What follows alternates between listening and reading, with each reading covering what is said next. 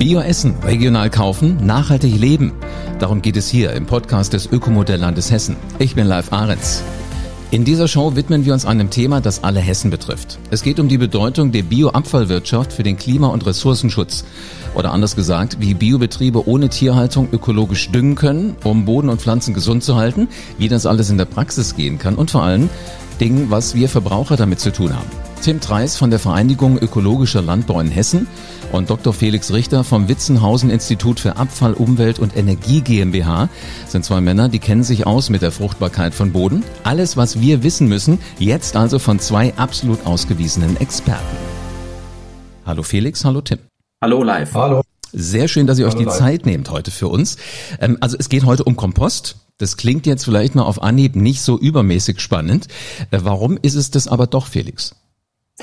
Also Kompost ist einerseits sehr spannend, weil ähm, wenn man sich so eine Kompostanlage vorstellt, das ist ja eigentlich wie eine Fabrik, die hochwertigen Dünger und Bodenverbesserer herstellt und die arbeitet eben mit Rohstoffen, die ohnehin anfallen, also mit Bioabfällen, die nicht extra irgendwie produziert werden müssen. Und die Arbeitskräfte in dieser Fabrik, ähm, das sind kleine Mikroorganismen und die beziehen ihre Energie gratis aus der Umwelt, umweltfreundlich. Und ähm, Dazu kann man auch noch sagen, dass Biogut und Grüngut zusammen die größte getrennte Abfallfraktion ähm, aus Privathaushalten ist mit 11 Millionen Tonnen jährlich. Also wow. das ist schon eine ganze Menge, fast so viel wie alle anderen getrennten Wertstoffe, also Glas, Papier, Verpackung, Holz, Metall und so weiter zusammen. Ist ein Hammer. Also wirklich so viel und es wird im Grunde genommen, äh, wir, wir würden es verschenken, wenn wir es nicht nutzen würden. Genau. Also siehst du, so musst du das erstmal sehen, weil meistens verstecken wir das ja irgendwo, ja. Also wenn du, wenn du so einen privaten Kompost hast, das ist ja im Eckchen vom Garten. Ja, das sollte möglichst nicht sein, ähm, weil äh, dort ist es eben nicht kontrolliert oft. Ähm, also man kann das schon machen, mhm. aber es ist nicht so kontrolliert wie in einer Kompostanlage, wo eben die Hygienisierung sichergestellt wird, wo auch die ähm, ja die, äh, die Grenzwerte der Inhaltsstoffe gemessen werden, wenn das nachher wieder auf die Äcker kommt, dass das wirklich ein sehr gutes, reines und hochwertiges Produkt ist. Faszinierend. Also mich hast du jetzt für diesen Podcast schon gefangen. besseres Intro hätten wir eigentlich gar nicht machen können. Vielen Dank. Äh, frag ich doch mal Tim, gerade der äh, für den Ökolandbau hat der Kompost einen riesen Nutzen. Deshalb gibt es ja auch das NÖK. Ähm, warum ist das so und was ist eigentlich eure Rolle, Tim? Also NÖK steht für Netzwerk Ökolandbau und Kompost. Und es geht ähm, darum, dass wir eben in dem, im Ökolandbau mehr Komposte einsetzen wollen. Hintergrund ist, dass wir im Ökolandbau den, den Ansatz haben, und das ist ein ganz wichtiger und grundlegender Gedanke, eine möglichst geschlossene Kreislaufwirtschaft hinzubekommen. Das heißt, so viele Nährstoffe, die rausgehen aus der Landwirtschaft in Form von den Lebensmitteln, die dort erzeugt werden, die sollten in irgendeiner Form auch wieder zurückfließen. Das funktioniert ganz gut bei Betrieben, die eine eigene Tierhaltung haben. Ähm, bei Betrieben ohne Tierhaltung gibt es das so direkt nicht. Und der Kompost wäre da die, das ideale Medium, um diesen Nährstoffkreislauf eben doch wieder zu schließen. Also über den Umweg der menschlichen Ernährung plus das, was jetzt so in der Landschaft an Grünschnitt abfällt, kann man auf, auf diese Weise, also über den Kompost, wieder für eine ausgeglichene Nährstoffversorgung im Ökolandbau sorgen. Und das Netzwerk Ökokompost hat das Ziel, genau das zu erreichen, also dass mehr Ökokomposte im Ökolandbau eingesetzt werden. Ich habe mich ein bisschen vorbereitet und dann hast du natürlich schnell auch mal eine Studie äh, in den Fingern und die Studien haben ja ergeben, dass die Nährstoffbilanz im hessischen Ökolandbau negativ ist. Wie bitte um alles in der Welt kann das sein bei all dem, was ihr mir jetzt schon gesagt habt, Felix? Also ähm, die Studie hat eben errechnet, wie die Nährstoffbilanzen im Ökolandbau wären, wenn keine externen Dünger zugeführt werden. Also es werden ja teilweise externe Dünger zugeführt, also Komposte werden schon zum Teil eingesetzt, aber auch andere wie ähm, Mittel wie Hornspäne oder sowas. Aber es ist eben so, dass ähm, durch die erzeugten Produkte im Ökolandbau, also pflanzliche, tierische Produkte, sehr viele Nährstoffe die Höfe verlassen und ähm, die dann eben nicht in ausreichender Menge zurückgeführt werden. Also bei Stickstoff hat man da im Ökolandbau ja immer noch so ein bisschen die Möglichkeit, mit Leguminosen zu arbeiten, aber die anderen wichtigen Nährstoffe, Phosphor und Kali, die verlassen oft die Betriebe und können eben nicht zurückgeführt werden. Und deswegen gibt es dann die negativen Bilanzen. Wenn du sagst, die verlassen die Betriebe, was, was heißt das? Wo geht's dann äh, für die hin? Ja, an, an, an uns, an die Verbraucher. Also die, die Erzeugnisse werden verkauft und mhm. ähm, letztlich wir nehmen die dann, wir essen die und ein Teil davon landet eben im Bioabfall. Deswegen kann man darüber wieder den Kreislauf schließen. Okay, was passiert, wenn, wenn äh, die nicht ausgeglichen werden, Tim? Also das ist ein, ein Problem, das sich mittel- bis langfristig in erster Linie stellt. Ähm, kurzfristig kann das immer mal passieren. Da, da ist es erstmal nicht so schlimm. Langfristig, also das heißt, wenn man über viele Jahre hinweg Nährstoffe aus dem Boden entzieht, wie Felix eben das schon dargestellt hat, mhm. über die Lebensmittel, die dort erzeugt werden, diese Nährstoffe entzieht, dann müssen die eben wieder ausgeglichen werden. Ist das nicht der Fall, dann kann das langfristig zu einer Reduzierung der Bodenfruchtbarkeit und auch zu einer Reduzierung der Erträge führen.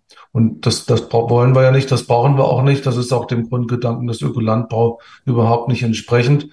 Ich hatte ja darauf hingewiesen, dass wir diese Kreislaufwirtschaft haben wollen und eben mit Kompost genau das auch wieder hergestellt werden kann. Also wir reden eigentlich hier nicht über den nächsten Sommer, sondern wir reden über die nächsten, wie viel ist das dann? 20 ähm, Jahre, 50 Jahre, 100 Jahre? Also Grund, grundsätzlich ist das Problem klein in einem Jahr. Es wird mit jedem Jahr etwas größer. Ich, mhm. Man kann da jetzt schlecht was zu sagen, aber äh, bei Betrieb, also ich würde mal sagen, nach 20 Jahren wird sich das schon auf, auf den Betrieben mit reduzierten Erträgen bemerkbar machen. Okay, Tim, wie, wie geht ihr da jetzt ran? Wie, wie wollt ihr das verändern? Also es, das, das Netzwerk Ökokompost hat ja im Grunde genommen zwei Schwerpunkte. Das eine ist, wir brauchen mehr Komposte. Also die, die eine Seite geht an die, diejenigen, die Kompost erzeugen, also Kompostwerke, letztendlich damit aber auch an den Endverbraucher, ähm, dass der vernünftig seine, sein, sein Biogut trennt, dass da keine, keine irgendwelche Babywindeln oder sonst irgendwas drinnen landen in dem, in dem Biogut. Es geht also darum, mehr Komposte zu erzeugen und die in möglichst guter Qualität zu erzeugen, wobei die Qualität jetzt schon sehr, sehr gut ist und für einen Ökolandbau absolut geeignet ist. Trotzdem, je mehr davon, umso besser.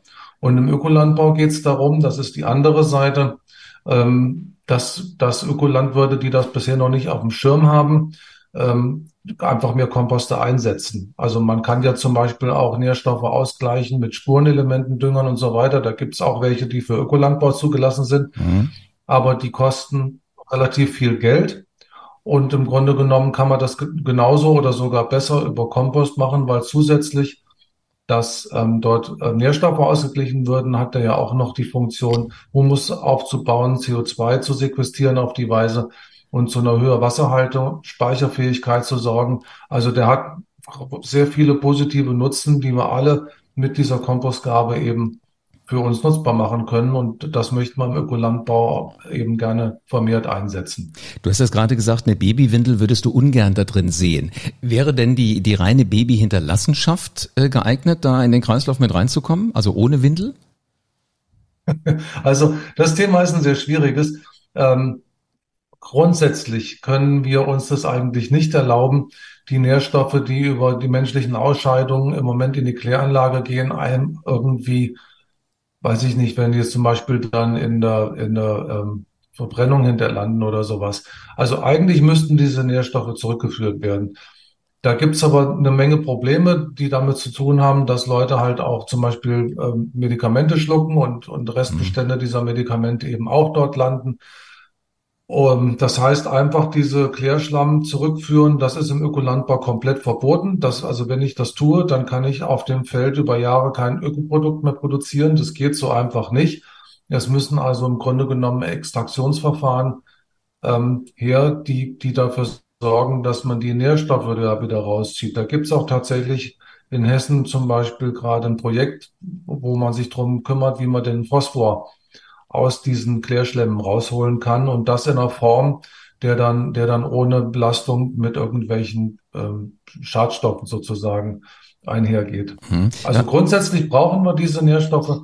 Ähm, das können wir uns in diesen Zeiten überhaupt nicht erlauben, die wegzukippen, aber das erfordert noch Forschung und ähm, die geeigneten Möglichkeiten und Maßnahmen, das hinterher auch zu tun. Also wir, wir müssen noch neugierig sein. Felix, ich bin auch neugierig. Wenn ich jetzt eine Biotonne habe, so eine ganz private. Wie viel aus der Biotonne ist denn Biogut? Also es gibt ja Biogut und es gibt Grüngut Komposte, richtig? Genau. Also ähm, wir sprechen eben, ähm, das ist ganz wichtig, wir sprechen eigentlich nicht mehr von Bioabfällen, weil dies eben wer, äh, ähm, wertvolle Wertstoffe sind, also ein Gut. Deswegen unterscheiden wir in der Kreislaufwirtschaft zwischen Biogut, das ist im Prinzip alles, was in der Biotonne ist, und Grüngut, das ist alles das, was Garten- und Parkabfälle sind. Es sind aber natürlich auch Gartenabfälle in der Biotonne. Das heißt, wenn man einen Biogut-Kompost hat, der eben aus der Biotonne hergestellt wird, dann sind dort Nahrungsabfälle, Küchenabfälle, aber auch Gartenabfälle, je nach Sammlung. Mhm. Die ist in allen Landkreisen in Hessen natürlich ein bisschen unterschiedlich. Demgegenüber sind Grüngutkomposte, aber wirklich reine Komposte aus Garten- oder Parkabfällen. Also alles, was im Garten anfällt an ähm, ja, Beikräutern, an Baumstrauchschnitt, alles, was dort eben anfällt. Gemähter Rasen kommt ja alles da rein, ne? Genau, genau. richtig. Genau. Ähm, was ist denn dir jetzt lieber von den beiden? Also beides ist lieb. Ähm, ich sag mal, der Grüngutkompost, der hat häufig ein bisschen geringere Nährstoffgehalte. Der ist ähm, eigentlich als Bodenverbesserer gut gedacht oder wenn man den ähm, gibt zu einem, was weiß ich, im Ökolandbau zu einem Kleegras, wo sowieso schon viel Stickstoff drin ist, dann ist der, der Grün, das, der Grüngutkompost ganz gut, um eben den Humus aufzubauen, das ganze System zu verbessern. Mhm. Biogutkompost gegenüber hat eben höhere Nährstoffgehalte, also da spielt die Düngewirkung ein bisschen eine größere Rolle. Was leider eben ist, dass im Biogutkompost häufig auch ein bisschen höhere ähm, Fremdstoffanteile sind, weil eben wir Bürger alle nicht äh, gut genug trennen. Also ich, nicht jeder Einzelne, aber in der Gesamtheit der Bürger. Okay, ich verstehe schon, wir, wir spielen da auch noch eine Rolle mit. Äh, so wir Normalos jetzt. Wie können wir denn ganz konkret die Kompostierung so unterstützen, dass es wirklich ein, ein schlaues System wird? Also ganz wichtig ist eben, dass wir möglichst alle Biogut und Grüngut ähm, Mengen, die wir, die bei uns anfallen, wirklich auch so sammeln, wie sie gesammelt werden müssen, sprich in die Biotonne oder Grüngut eben auf die Sammelplätze oder am Straßenrand gebündelt, wie es eben unser Entsorger anbietet. Das ist das eine, also möglichst hohe Mengen. Mhm. Und zweitens, ähm, dass wir äh, ja die Fremdstoffe, also alles, was Plastik ist und so, nicht in das System führen, sondern dass wir wirklich reine Bioabfälle ähm, in die in die Systeme führen. Ist fasziniert, wie das alles so ineinander greift und wo da ja. auch dann so ein, so, ein, so ein Störfaktor drin sein kann. Ähm, Tim, worin unterscheiden sich denn jetzt Biogut, Grüngutkomposte oder Grünkomposte zum Beispiel von Gülle oder Mist? Also Gülle oder Mist sind ja ähm, die quasi Ergebnisse tierischer Ausscheidung. Also das ist, wenn man, wenn man die Tiere im Stall hält, die kriegen mhm. ja ihr Futter und so weiter und dann hinterlassen die eben auch ihre Ausscheidung. Mist ist dann dasjenige, was was man hat, wenn man ähm, Tiere auf Stroh hält. Ähm, das heißt, das ist immer eine Mischung aus den Ausscheidungen der Tiere plus Stroh. Das ist dann eben dementsprechend festes Material. Das hat dann auch meistens eine etwas andere Wirkung. Äh, Gülle ist dahingegen das, wenn man Tiere auf, auf irgendwelchen Art von Spaltenböden hält. Ähm, das läuft dann quasi, ist quasi dann eine Mischung aus Hahn und Kot ähm, und ist dann eben ein ziemlich dickflüssiger Brei, den man auch anders ausbringt. Ähm, der hat dann meistens auch eine etwas direktere Düngewirkung. Also das spricht, das kann man so, so einsetzen, um direkt eine Kultur zu düngen, während der Mist eigentlich etwas ähnlicher dem Kompost ist. Das heißt, den, der wird eine, Zeit lang gelagert äh, auf dem Betrieb oder im Stall selbst, wird dann ausgebracht mit einem Streuer, das ist ähnlich wie beim Kompost und wirkt dann auch nicht so direkt, sondern wirkt dann eigentlich eher darüber, dass der im, im, über das Bodenleben quasi erst umgebaut wird und dann Stück für Stück die Nährstoffe, die dort drinnen sind, pflanzenverfügbar gemacht werden. Wenn, wenn so das Frühjahr kommt und ich wandere mal oder ich äh, fahre mit dem Fahrrad so durch die, durch die Felder, ähm, dann duftet es ja immer so und du sagst dir gleich, super, hier sind sie schon richtig am, am Machen. Ist das, was ich da dann rieche, eher Gülle oder eher Mist? Das kann beides sein. Also wir haben jetzt da wegen der Düngeverordnung bestimmte Sperrfristen, wo man gar nichts machen darf. Das ist dann aber nur über Winter. Mhm. Ähm, Im Frühjahr ist dann äh, eigentlich dran, dass die Leute alles, was wegen eben aufgrund der Düngeverordnung, dass man vieles über Winter jetzt eben nicht ausbringen darf, äh, muss man da länger sammeln und dann wird es auch Zeit, dass diese Behältnisse entsprechend geleert werden, sei das jetzt Gülle oder Mist. Und je nach Betriebsform ist es entweder das eine oder das andere und das muss dann im Frühjahr raus und im Frühjahr brauchen das ja auch die Pflanzen. Also da geht ja die Vegetation los. Und wenn die Pflanzen gut mit Nährstoffen versorgt sind, wachsen sie natürlich auch gut und es gibt einen guten Ertrag. Also ähm, im Frühjahr muss das raus. Okay, jetzt lass uns gerade nochmal bei Gülle und Mist bitte bleiben. Es gibt ja die Forderung nach einer Landwirtschaft ohne Tierhaltung. Das verträgt sich aber jetzt nicht mit dieser Kreislaufwirtschaft, die ihr gerade beschrieben habt, weil dann de facto ja tierischer Dünger fehlt. Inwiefern kann denn Biogut und äh, Grünkompost diese Lücke füllen? Also grundsätzlich kann der Kompost und Biogut das füllen wir hatten ja auch schon mehrfach darauf hingewiesen, wie wichtig das ist. Also das sind ganz wichtige Nährstoffe, die in diesen ähm, ja eben nicht Abfälle, sondern eben in diesem Gut sozusagen enthalten sind, die, die, von denen wir uns das gar nicht erlauben können, dass die irgendwie sozusagen wirklich weggeschmissen werden. Mhm. Also das ist schon mal die ganz wichtige Botschaft. Wir brauchen diese Nährstoffe und in Form von Kompost und ähm, ja, in Form von Kompost, Biogut oder Grüngut sind sie in der Landwirtschaft richtig gut aufgehoben mit vielen positiven Nebenergebnissen außer der, der Nährstoffversorgung. Aber ich würde noch kurz was sagen wollen ähm, zu der Landwirtschaft und der Tierhaltung. Die, diese Forderung ist mir eigentlich zu pauschal. Die Frage ist eigentlich, was für eine Tierhaltung ist es? Und wir haben in Hessen beispielsweise 40 Prozent Grünland in der landwirtschaftlichen Nutzfläche. Und dieses Grünland muss, kann ja nur verwendet, äh, verwertet werden von Wiederkäuern. Und ähm, da gibt's keinen Ersatz dafür. Also das, das Grünland würde quasi brach liegen und dann irgendwann würde es verbuschen oder zum, zu Wald werden. Also Wiederkäuer zu halten ist eine ganz wichtige Sache und Wiederkäuer auch weiter äh, Land zu halten erst recht. Das hat auch sehr viele ökologische Nebeneffekte. Also diese Art von Tierhaltung, die brauchen wir ja auf jeden Fall. Ja, verstehe ich. Sag mal, Felix, äh, was kann denn Kompost eigentlich alles? Äh, Gibt es da so ganz besonders wichtige Wirkungsfaktoren? Ja, also wir haben ja jetzt sehr viel über die Nährstoffe gesprochen. Das mhm. ist natürlich ein wichtiger Punkt. Der Tim hatte vorhin auch schon die Klimaschutzwirkung ähm, angesprochen. Also die besteht eigentlich durch mehrere Faktoren. Einmal bindet der Kompost ja Kohlenstoff, also CO2, und legt das dann im Boden fest durch eben stabile Kohlenstoffverbindungen. Die werden dann zu Humus, die bauen sich eben nicht ab und ähm, können sogar über langfristigen Zeitraum den Humusgehalt im Boden erhöhen. Das ist das eine. Aber das andere ist ja auch, dass wenn wir Kompost einsetzen, jetzt beispielsweise im Gartenbau, dann ersetzen wir dadurch Torf in Substraten und der Torfabbau, der verursacht ja ganz viele CO2-Emissionen. Das heißt, wenn wir den Kompost stattdessen verwenden, sparen wir auf der Seite auch wieder ähm, Treibhausgase ein. Und ähm, ein wichtiger Punkt für viele Landwirte ist auch, dass Kompost tatsächlich auch die Pflanzengesundheit stärkt. Also da gibt es einige wissenschaftliche Untersuchungen, zum Beispiel bei ähm, im Kartoffelanbau, dass der Kompost ähm, bodenbürtige Pilze, Schadpilze unterdrückt dass sozusagen die Erträge ähm, dann stabilisiert werden oder sogar steigen durch die Kompostgaben. Mhm, okay. Also dieser, dieser, dieser Vielklang sozusagen, Düngewirkung, Humuswirkung, Klimaschutzwirkung, auch Klimaanpassungswirkung, hat der Tim eben schon gesagt. Die Wasserspeicherfähigkeit wird erhöht. Gerade in den letzten Trockenjahren haben wir das ganz stark gesehen, dass dort ähm, Felder, die mit Kompost langfristig schon ähm, gedüngt wurden, ähm, dort einfach besser dastehen als andere Felder. Wenn ich jetzt nochmal aber äh, mir vorstelle, dass jetzt ganz viele schreien würden, oh, will ich viel, viel mehr von haben. Wir haben ja im Moment die Tatsache, dass inzwischen, glaube ich, ein Drittel aller Betriebe kein Vieh mehr hält. Reicht denn der Grün- und Biokompost für die Versorgung dieser Höfe aus? Also wie, wie steigt der Bedarf mit der geplanten Ausweitung von Ökoflächen eigentlich dann noch zusätzlich? Vielleicht, Tim, kannst du da nochmal was zu sagen? Also das wurde ja ähm, ausgerechnet in dem, in dem in einer Studie, die wir schon erwähnt haben.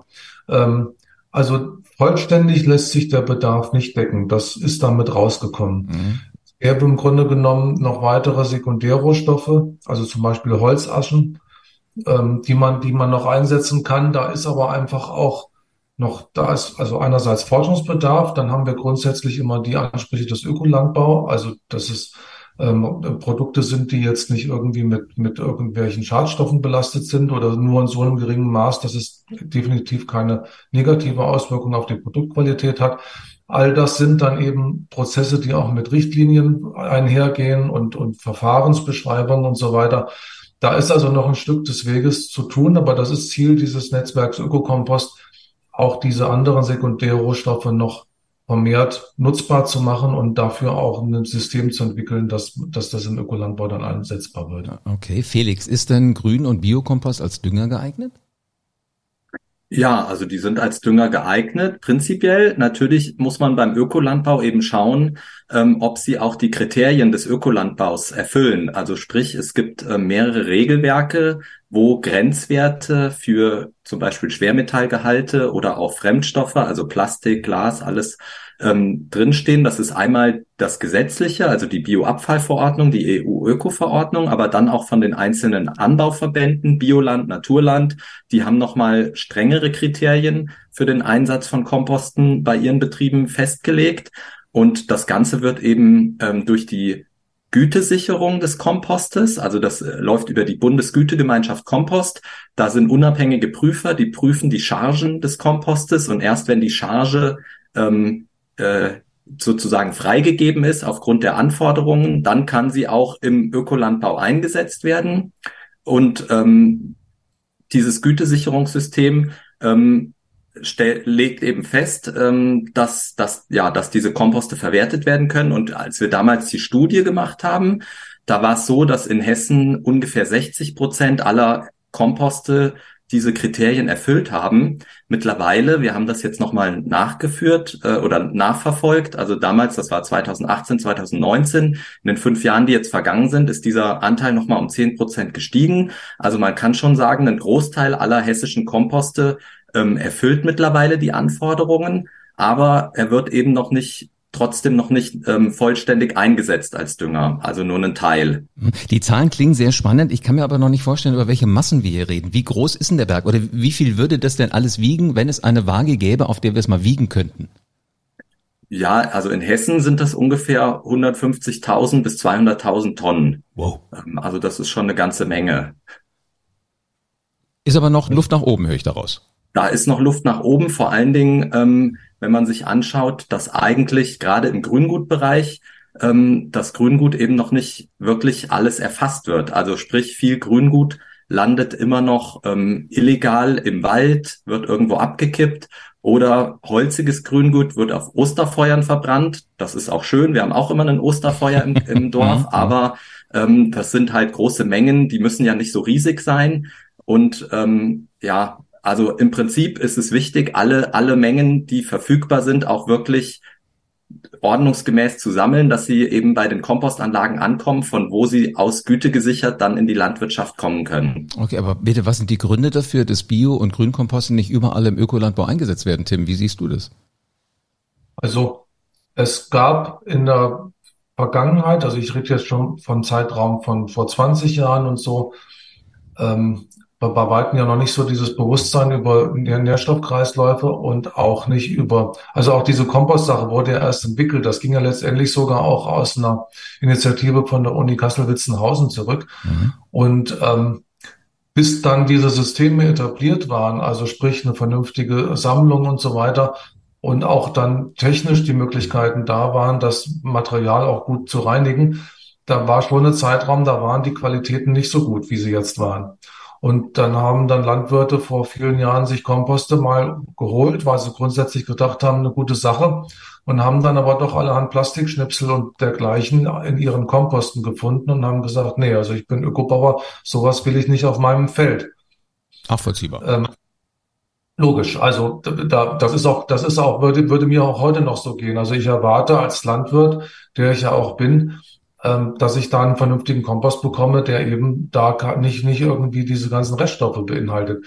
Nach den Kriterien, die, die Felix eben genannt hat, also die Richtlinien von Bioland, Naturland, sind diese Komposte aber jetzt mittlerweile in so einer Qualität, dass das normalerweise nicht mehr vorkommt, weil mhm. einfach die, die Kriterien so hoch gesetzt sind, dass diese Komposte einfach entsprechend sauber sein müssen. Aber aufgrund dieser Erfahrungen aus der Vergangenheit sind bei Teilen der Szene ähm, irgendwie noch so, hängt es noch so im Kopf drin, naja, da holt man sich lauter Plastikschnipsel aus Feld, das will ich nicht. Und das ist eben Ziel unseres Netzwerks Ökokompost, dass man jetzt den Landwirten zeigt, hey, da sind mittlerweile ganz andere Qualitäten möglich und die werden, können auch kontinuierlich in dieser Qualität eben geliefert werden. Ähm, wendet euch dem Thema doch mal zu und durch das, was Felix eben gesagt hat, diese ganzen positiven Begleiterscheinungen mit Humusaufbau, Wasserhaltefähigkeit und so weiter, steigt das Interesse auch ganz stark, weil die Landwirte einfach auch Lösungen brauchen für die Herausforderungen, die der Klimawandel mit sich bringt. Mhm. Ähm, Felix, für welche Kulturen kann man denn Biogut und Grünkomposte einsetzen? Ja, ich hatte das ja vorhin schon mal kurz erwähnt. Also da gibt es so ein bisschen unterschiedliche Anwendungsanforderungen. Ähm, also wenn man jetzt beispielsweise ein Kleegras hat, was ja an sich schon sehr viel Stickstoff ins System bringt, ähm, dann würde man vielleicht eher Grüngutkompost einsetzen, der dann gegebenenfalls den Stickstoff auch erstmal bindet und dann langfristig freisetzt, aber eben ähm, für den Boden gut ist und viele Mikro- und andere Makronährstoffe mitbringt. Wenn man jetzt intensive ähm, Kulturen hat, wie beispielsweise Gemüse, da würde natürlich die Nährstoffwirkung im Vordergrund stehen. Da würde man dann eher einen Biogutkompost einsetzen. Okay, also lass uns aber äh, ruhig nochmal, Tim, auch in die, in die Zahlen reingehen. Wenn, wenn du sagst, da muss man den einen oder anderen vielleicht mal wieder mit der Nase drauf stupsen. Äh, welche maximal zulässigen Mengen, so wie es es bei anderen Düngern ja auch gibt, äh, gibt es denn bei der Anwendung von Biogut- und Grüngutkomposten im Ökolandbau? Also das unterliegt ja der Bioabfallverordnung und die regelt, dass man in drei Jahren auf demselben Feld maximal 30 Tonnen Trockenmasse pro Hektar ausbringen darf. Das sind jetzt umgerechnet 45 bis 50 Tonnen Frischmasse, also pro Hektar. Das heißt, ich könnte diese Gabe in einem Jahr komplett ausbringen. Ich kann die Gaben, diese Gesamtmenge auch verteilen, dass ich alle, also jedes Jahr 10 Tonnen beispielsweise Trockenmasse ausbringe. Das ist dann mir selber überlassen. Ich darf nur innerhalb der drei Jahre nicht darüber hinauskommen. Okay, wie machst du's? Ähm, weil das ja auch Kosten sind, ähm, das Ausbringen mhm. jetzt, mache ich natürlich ähm, nur eine Gabe. Vor allem, Felix hat auch schon darauf hingewiesen, man, man bringt es ja nicht immer zu jeder Kultur aus. Also den Kompost, den ich einsetze, der ist, das ist Grüngutkompost. Der ist jetzt erstmal nicht dazu geeignet, dass er mir direkt eine Düngewirkung bringt. Also im Gegenteil, der kann mir sogar noch ein bisschen Stickstoff kosten.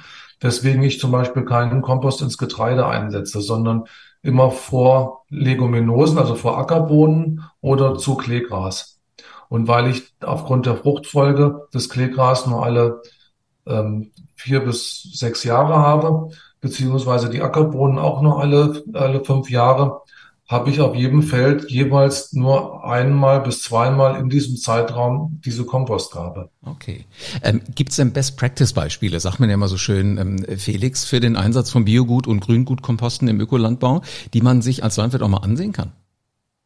Ja, auf jeden Fall. Also wir haben Betriebe sowohl in der Kompostwirtschaft als auch in der Landwirtschaft, die natürlich von Anfang an in unserem Netzwerk mitgemacht haben. Und dieser Netzwerkgedanke ist ja auch ganz wichtig. Also wir wollen nicht nur beraten, sondern wir wollen auch wirklich die Kompostwirtschaft mit der ökologischen Landwirtschaft vernetzen. Und da haben wir so diesen Begriff der Demo-Cluster ins Leben gerufen. Also ein Demo-Cluster, Demonstrationscluster besteht immer aus einer Kompostanlage mit mehreren landwirtschaftlichen Betrieben drumherum, die ähm, von dieser Anlage Kompost beziehen. Und wir haben in Hessen vier Demo-Cluster, eins hier bei uns im Norden, also Kassel.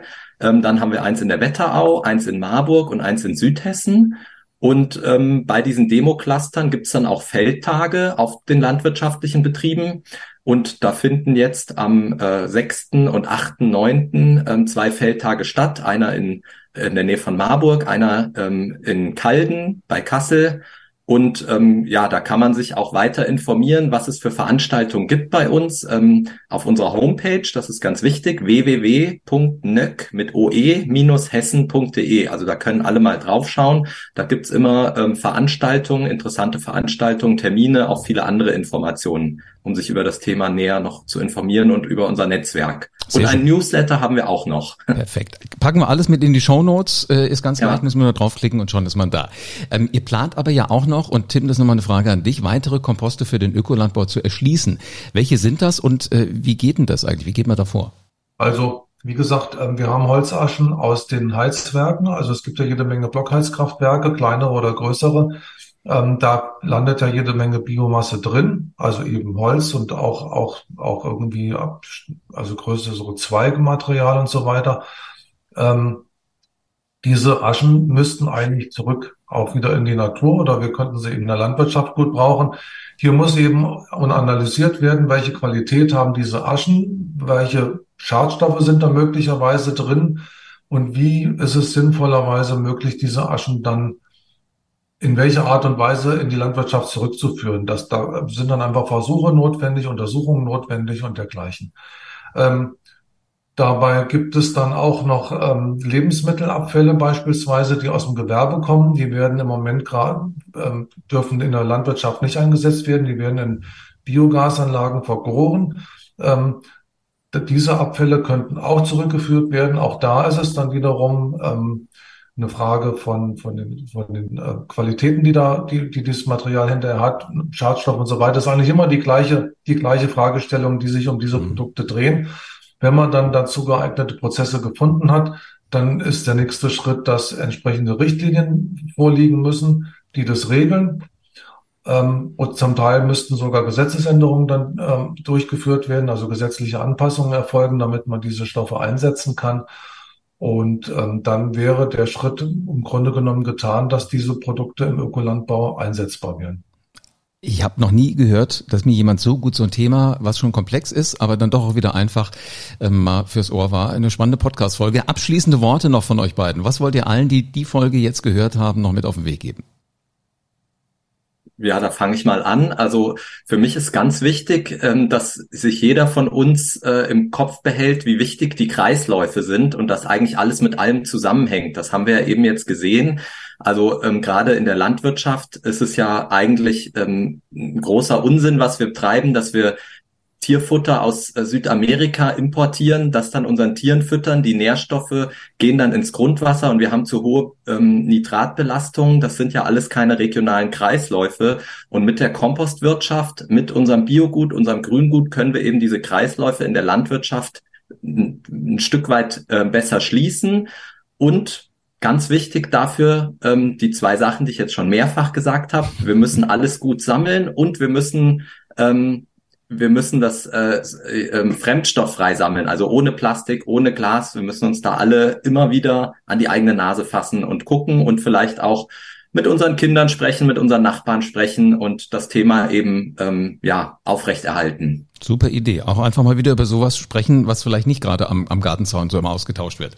Tim, was möchtest du in den Köpfen von allen Hörern äh, von diesem Podcast fix wissen?